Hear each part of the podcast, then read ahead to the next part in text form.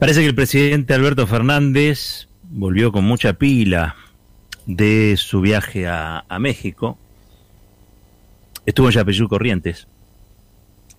Porque hoy es, este, es el cumpleaños de el Libertador, ¿no? Este San Martín. También es el cumpleaños de Néstor Kirchner. En un ratito nos vamos a estar eh, refiriendo a eso. Pero lo cierto y lo concreto es que allí desde Yapeyú, el presidente reivindicó el, coraje, la, audacia de los realmente los patriotas de la, de la historia argentina, ¿no?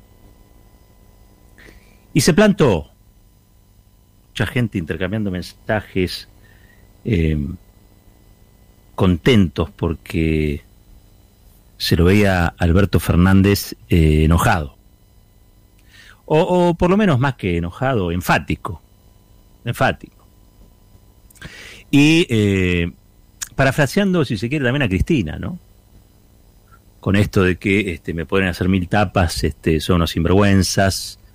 Pero ¿para qué lo voy a contar yo si lo podemos, lo podemos escuchar? Va el audio. Alberto Fernández homenajeando a San Martín. Y la pandemia nos demostró el nivel de desigualdad que hay en nuestra Argentina. Tiene razón lo que dice el gobernador. La conectividad de Internet se ha desarrollado, pero se ha desarrollado donde es negocio. Donde no es negocio no se ha desarrollado del mismo modo. Y con eso dejamos a millones de pequeños argentinos sin poder aprender. Y cuando uno dice, frente a semejante dato, que la conectividad debe dejar de ser un negocio privado y ser un servicio público, hay algunos sinvergüenzas que se animan a cuestionarlo. Miren, yo tengo vergüenza y no voy a dejar que los chicos argentinos no tengan educación para que algunos hagan sus mejores negocios. Los mejores negocios de unos pocos es el dolor de millones de argentinos. Y no voy a dejar que eso ocurra. Pueden dedicarme las tapas que quieran. No voy a dejar que eso ocurra. Y no debemos dejar que eso ocurra. Porque si dejamos que eso ocurra, el norte argentino seguirá sumido en la postergación en la que está. Discurso con comentarios, ¿no? Eh, cuando dice y habla sobre el tema de la... Porque en negocio, pero dejan a los pibes sin, sin la posibilidad de estudiar. Este, está hablando de Clarín. Está hablando de Clarín Telecom. Está hablando de Clarín Telecom que, entre otras cosas, desoye la regulación de la autoridad de aplicación, en este caso el ENACOM, para retrotraer las tarifas que aumentó discrecionalmente, ilegalmente, y está en una actitud abierta de desafío al Estado democrático. ¿Qué digo al Estado democrático? A la legalidad democrática. Le faltó quizá mencionarlo, porque cuando dice me podrán dedicar mil tapas, eso también es Clarín. Eso también es Clarín. De todos modos, quiero rescatar no solamente el énfasis, sino la posibilidad públicamente de que todos identifiquemos contra qué cosas pelea. Porque si identificamos contra qué cosas pelea el presidente, me parece que lo podemos ayudar mejor. Porque las peleas que está dando el presidente no las está dando en soledad. Y las peleas se pueden dar mejor o peor. De mejor manera o de peor manera, quiero decir. Eh, en general, cuanto más apoyen una, una pelea de estas características, que es el Estado contra un monopolio, eh, hay mejores chances. Yo sé que en el gobierno eh, hay una especie de hegemonía eh, derivada de un balance negativo de lo que fue la pelea por la ley de medios. Lo tengo clarísimo. Lo tengo clarísimo. Em, y así como lo tengo claro, tengo también muy claro porque este, entiendo que está equivocada esa, ese balance. Es, este, hay peleas que se dan y que en principio pueden parecer que son con un resultado desventajoso, alguno dirá una derrota, pero las peleas culturales son de fondo, eh, y son de fondo y no, no se terminan de un día para otro. Es difícil eh, medir en una batalla de carácter cultural cuándo es el punto final de esa, de esa batalla. ¿Por qué lo digo? Porque son millones de argentinos y de argentinas, las y los que saben que este, los medios de comunicación son empresas comerciales que tienen intereses comerciales y tienen intereses políticos eh, y que se agrupan muchas veces con el bloque dominante. Y en el caso de Clarín ejerce además el patrullaje ideológico de ese bloque dominante en Argentina. Con lo cual, que millones se hayan enterado de eso, eh, ¿qué es? ¿Una derrota? ¿O una victoria? Yo creo que la masa crítica para avanzar en la democratización de la comunicación hoy existe. Hace 15 años atrás no existía. Vamos a pasar seguramente por muchas etapas. Pero el presidente hoy en Yapeyú dijo algo muy importante. Identificó claramente que el mercado no resuelve.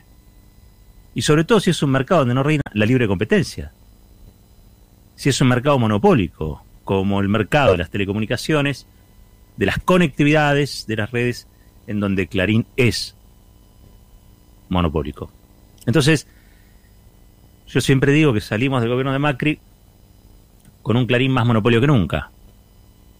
Los de la legislación de la querida ley 26.522 han sido amputados, si se quiere, por Mauricio Macri. Y eso ha sido validado, han sido amputados por decreto, después ha sido validado. Hoy tenemos una ley atrofiada que se cumple solamente en los medios públicos y relativamente en los licenciatarios privados. Y yo considero que sigue siendo una herramienta. Y si no es la herramienta, habrá que inventar otra. Todavía más audaz. Hay que poner la imaginación a trabajar. Lo que no se puede hacer es convivir con monopolios, porque la calidad de la democracia, cuando se convive con monopolios de la comunicación, de democracia rancia. Es una democracia que ni siquiera este, los problemas, los problemas básicos, pero por sobre todas las cosas es una democracia donde la ciudadanía de, de utilería. Hacemos como que vivimos en una democracia, pero la democracia hacia el interior de las instituciones, hacia el interior de la sociedad, no existe. Los medios de comunicación ejercen hoy un poder que es un poder mediático que coaligado con otros, casi diría yo, le imponen a la voluntad popular a veces eh, sistemas muy asimétricos. Lo hemos dicho más de una vez. Pero ¿saben qué? Mejor que lo diga eh, de Unidas Podemos, hoy en alianza con el Partido Socialista Obrero Español, gobierno de, de, España, un gobierno que intenta ser progresista, intenta ser progresista, y él va a contar allí su visión sobre los medios de comunicación, pero también va a decir que el Clarín de España le exigió al actual presidente español que no, que no hicieran esa unidad, que hoy al menos le ha puesto freno a la derecha y a la ultraderecha en España, prohijada, promovida, estimulada por esos mismos medios de comunicación oligopólicos. Lo escuchamos a Pablo Iglesias. Y creo que digo algo evidente cuando afirmo que una de las causas principales del auge de la extrema derecha no es lo que han hecho los partidos políticos, es la normalización de las agendas de la extrema derecha en los poderes mediáticos. Si se habla de determinados temas, claro que se pone la pista de aterrizaje para que determinadas fuerzas políticas tengan éxito. Por otro lado, los poderes mediáticos han tenido históricamente y siguen teniendo una capacidad enorme para ejercer presiones sobre los actores políticos. ¿Sabe quién dijo esto de manera clarísima en televisión, en directo? El presidente del Gobierno. Pedro Sánchez, en una entrevista memorable en el programa de Jordi Évole Salvados, dijo que determinados poderes mediáticos, y mencionó el presidente del Gobierno al Grupo Prisa, le habían presionado en 2016 para que no llegara a un acuerdo con nosotros. Es impresionante. Un periódico, una empresa de comunicación con la radio más escuchada del país, diciéndole al candidato socialista, como se te ocurra llegar a un acuerdo con Podemos, te vamos a dar pero bien. Y Pedro Sánchez lo contó en televisión en directo. Muchas gracias. Gracias, señor vicepresidente.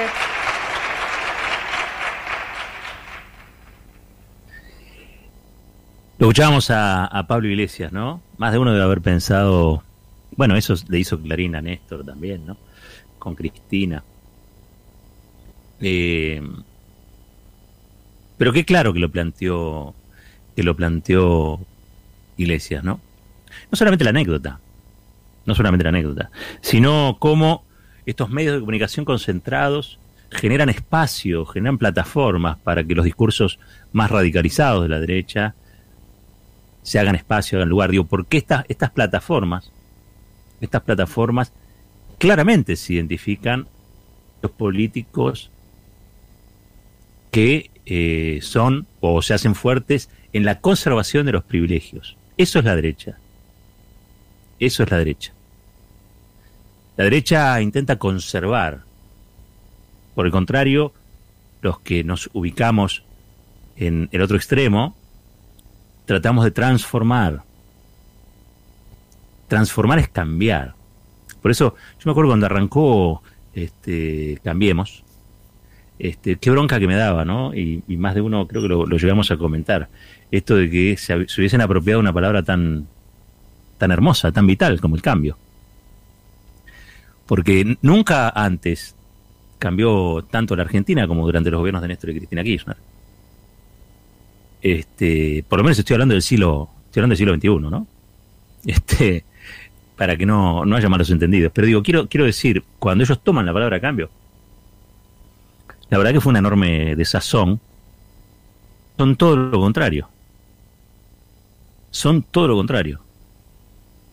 Ellos son eh, la Argentina conservadora. La Argentina que no quiere que nada cambie. Y si en todo caso quieren cambiar algo, es, es regresivo, es para peor. Ustedes recuerden lo que fueron los cuatro años de, gobierno de Macri. De casualidad, todavía, de casualidad en Argentina, sigue habiendo leyes laborales. En la Argentina, existiendo uh, universidades públicas. Diría yo que de casualidad también sobrevivió el sistema científico-tecnológico.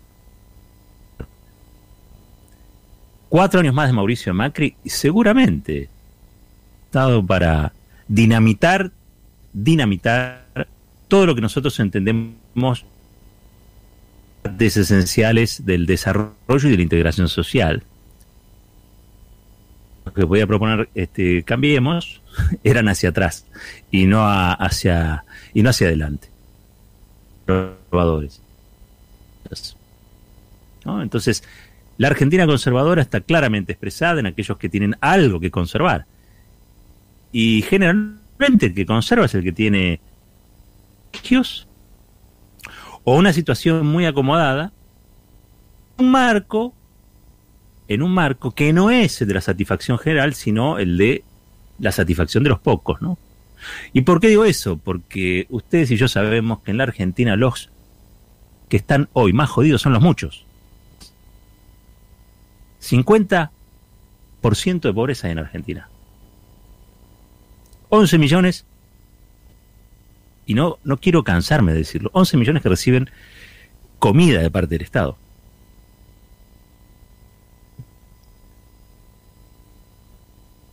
Entonces, eh, cualquier persona sensata, no importa si es de, pobre, de clase media, o incluso si es un tipo acaudalado, yo digo, cualquier persona sensata va a decir que esta es una realidad insoportable, que es una realidad que hay que cambiar, que hay que transformar para mejor, no para peor. ¿Mm? Y les decía, allí los medios de comunicación cumplen un rol fundamental. ¿Por qué? Bueno, porque trabajan sobre las subjetividades, administran bienes simbólicos.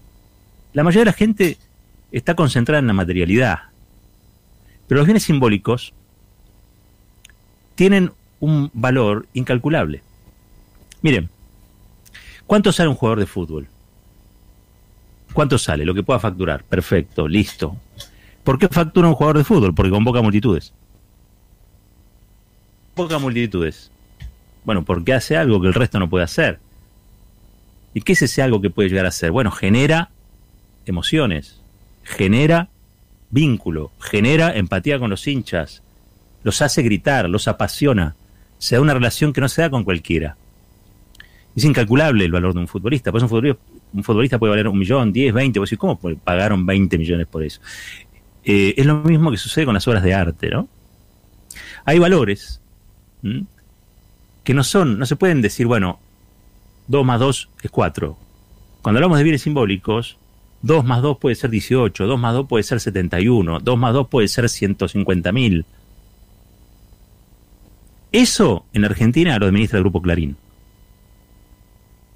Eso en Argentina lo administra el Grupo Clarín. Por eso yo siempre digo que Clarín ejerce el patrullaje este, ideológico. ¿Sí? Después tienen comportamientos que ustedes los conocen, comportamientos de matonaje, eh, mafiatizados. Todo eso es cierto. Pero en realidad, donde son hábiles y donde son fuertes, es en el manejo, en la administración de los bienes simbólicos. Por ejemplo, la reputación de una persona es un bien simbólico. Hay personas que son importantes y no necesariamente son millonarios. Son importantes porque sobre ellos pesa una consideración social de mucho valor. Entonces yo, por ejemplo, digo, no sé, por poner un ejemplo, ¿no? Un premio Nobel. Un premio Nobel argentino, cualquiera de los que haya este, ganado un premio Nobel en, en la Argentina. El valor social que tiene esa persona, su trayectoria, es algo que, por un lado, se obtiene por el trabajo de esta persona, por lo que ha sido su carrera, su, su, su, preocupación de vida, etcétera, etcétera.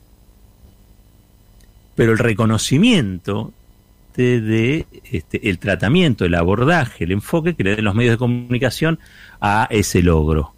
Allí surge la consideración social. Por eso el loafer, mediática, porque la pata mediática lo que hace es gato de las reputaciones. Va limando las reputaciones y le va bajando el precio, el valor a las personas, hasta que en un momento se avanza sobre ella, se la detiene de modo ilegal, se le da una presión preventiva, se lo condena injustamente. Vale mucho. O como ya vale menos de lo que valía. Consideración social, el precio social. ¿Sí? No tiene el valor de antes, entonces se convierte en una presa fácil. Estoy tratando de ser quizá lo más este, práctico posible en lo que uno entiende como bienes simbólicos, cultura, eh, pensamiento, eh, valores, eh, todo eso construye, insisto, bienes simbólicos que son administrados en la Argentina no de modo democrático, porque en líneas generales ustedes sabrán que hay muchos medios de comunicación, porque eso es cierto, hay muchas licencias, hay muchas radios, hay, muchas, hay mucha tele, hay muchos diarios. Pero casi diríamos que hay dos discursos, uno sobredimensionado y el otro empequeñecido. Desgraciadamente, y es verdad, la pluralidad de voces a la Argentina, que la ley de medios tenía que asegurar, eh, no llegó, o no llegó como lo habíamos imaginado. Se pudo avanzar solamente en el tramo que describía muy bien recién Pablo Iglesias, en el tramo de ver a los medios de comunicación como un factor de poder y ya no ver un diario en, Clarín o no ver en Canal 13 simplemente un canal de televisión o no ver en las señales de noticias simplemente señales de noticias. Las vemos como parte de un conglomerado que le dice a mucha gente cómo tiene que pensar o, mejor dicho, me corrijo, sobre qué temas tiene que pensar. Y después ofrece una mirada sobre esos temas. Eso es la agenda. Crear agenda. ¿Sí? Entonces, una vez que vos creaste la agenda, después podrá haber miradas que comparten la línea editorial de Clarín, otras que quizá se eh, trabajan con matices sobre esa misma línea. Pero una vez que te pusieron a discutir de algo, te pusieron a discutir de algo. Y eso se da por prepotencia, se da por predominancia. No se da porque sea más interesante que otras cosas. Es mucho más interesante toda la programación del destape que lo que pasa en TN. Pero el destape no está al aire en la tele. En la tele está TN, está este, Em, los conductores que tiene y los programas que tiene. Es mucho más interesante los contenidos del Destape, del portal de Destape, que todo lo que hace Clarín, desde el punto de vista de las agendas. Pero el que tiene la posibilidad de matonear al resto es Clarín, no el Destape. En Argentina es algo muy interesante, es una especie de democratización de hecho, de pequeñas experiencias que van democratizando la comunicación por este, en este, en este caso sí, pero potencia de trabajo, por mucho coraje, con mucha creatividad, con mucha imaginación, con el apoyo de las audiencias. Y el Destape es un ejemplo de ello, por ejemplo. Pero faltan legislaciones, falta un Estado que también fomente este tipo de emprendimientos, este tipo de desarrollo. ¿Por qué? Y porque pareciera que el Estado está simplemente para fomentar aquello que ya no necesita fomento. ¿Alguien se puso a pensar por qué hay que darle publicidad oficial a Clarín? Ya no si le dan mucha. ¿Por qué le tienen que dar publicidad oficial a Clarín? Y alguien me dirá, bueno, el Estado está obligado. Perfecto, el Estado está obligado. Una ley donde se lo desobligue. O hagamos una nueva ley donde el reparto no, esté dado. Le doy más al prepotente, porque si no estás validando al, este, al prepotente, al matón del barrio, y trato de darle más aquel que tiene que seguir creciendo para equilibrar, para que haya otros discursos, para que no haya uno solo predominante, etcétera, etcétera, etcétera. Ahora, ahí tienen que cambiar los criterios. Y para cambiar los criterios hay que entender o hay que tener una mirada del mundo. Me gustó a mí el Alberto Fernández de Yapeyú Corrientes, me gustó. Le faltó nombrar. Porque el que enuncia, el que nombra, el que menciona pierde eh, la cautela, si se quiere. Y yo creo que son momentos para no ser cautelosos. Quizá me equivoco, ¿eh? Yo asumo y admito que uno no está en los conflictos, está, si se quiere, mirándolos, tomando partido. Le parece que una cosa es mejor que la otra. Pero no, no somos nosotros, ni somos nosotras los que tomamos las decisiones en el día a día. Cada cuatro años, cada dos años votamos, quizá hay alguna decisión. Pero somos gotas en, el mar. Los que toman las decisiones todos los días son, son otros. Por eso digo, hay que perder la cautela. No tenemos que ser parte, o no tendría que ser la política parte de una burocracia que convalida o quiere convalidar lo existente. Porque enojarse está muy bien. Pero más que enojarse, esa es una parte. La otra parte es identificar y es democratizar. Así como Alberto Fernández quiere hacer un consejo económico y social, que a mí me parece una idea que todavía estoy estudiando, porque no me termina de convencer, pero tampoco termino de convencerme de rechazarla. ¿eh? O sea, eh, es muy atractivo la idea de, la unidad y el consenso, pero por el otro lado, eh, me da una sensación de, de, empate, donde el lobo y el cordero acuerdan que uno no va a atacar al otro y, que el, otro, este, si, es atacado, se va a dejar. No, me queda, no me termina de convencer. Pero por supuesto, por el otro lado, digo, pará, porque esto funcionó en otro momento de la historia argentina y funcionó en otros países. ¿Sí? Pero además de esa invocación a, la unidad, a esta, a esta mirada consensual que tiene el gobierno, yo creo que a veces hay que pegar cuatro gritos. Y que hay que pegar cuatro gritos y además de eso hay que avanzar en la democratización. Y así como Alberto Fernández con el Consejo Económico y Social eh, delega parte de su poder o por lo menos resigna una parte de su poder, bueno, yo creo que también hay que democratizar en otros rubros. Y en el de la comunicación y que les cuento, pero para eso hay que nombrar, para eso hay que decir, para eso, como hizo un santacruceño, un patagónico, que hoy cumpliría 71 años, el mismo día que San Martín, como hoy recordaba su hermana Alicia Kirchner, hay que nombrar, hay que mencionar, hay que identificar. No hay que transformarse en una burocracia ni hay que tener miedo. Siempre, como decía él, como decía Néstor Kirchner, desde las verdades relativas, desde la verdad de uno, que no es la de todos. Pero ¿saben qué? hay gente que directamente no tiene ni verdades. Nuestro homenaje a Néstor Kirchner. Si ustedes me permiten, seguro que mañana los analistas de la política van a decir eso es políticamente incorrecto, pero yo no, no me gusta pertenecer ni a la burocracia política, ni me gusta ser hipócrita. Ustedes saben cómo soy, con mis aciertos y mis errores siempre hablo con lo que siento, con absoluta sinceridad, porque creo que no hay mejor forma de comunicarse con la verdad y con la lealtad. La verdad que escuchando a un medio de difusión argentino, el gran diario argentino, como dicen ellos, Clarín, Clarín. ¿Qué te pasa, Clarín? Eh? Escuchaba a Clarín y decía que nosotros habíamos sufrido una fuerte derrota en Catamarca, yo se los voy a contar bien, y que yo no tendría que haber ido a Catamarca. Que sepan que como presidente del Partido Justicialista voy a ir hasta el último pueblito de la nación argentina que necesite que lo vayamos a apoyar este movimiento transformador.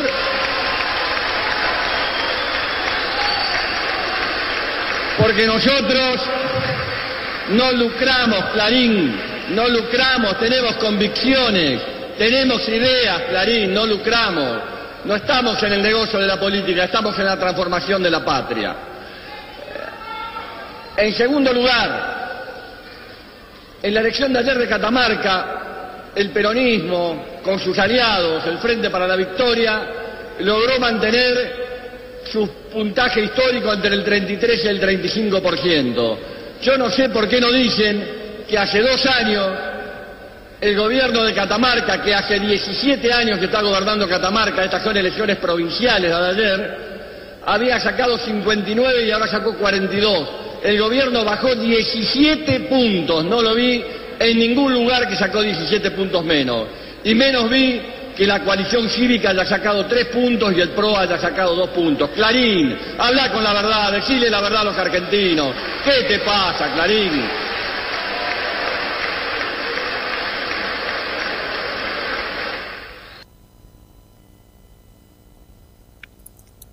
32 minutitos pasaron de las 7 de la tarde. Este es nuestro homenaje a Néstor Kirchner. Hoy cumplía 71 años. Saben que vino a transformar la patria y no a conservar los privilegios de una casta política. Gracias, Néstor. Gracias por todo. Esto es Fuerte y al Medio.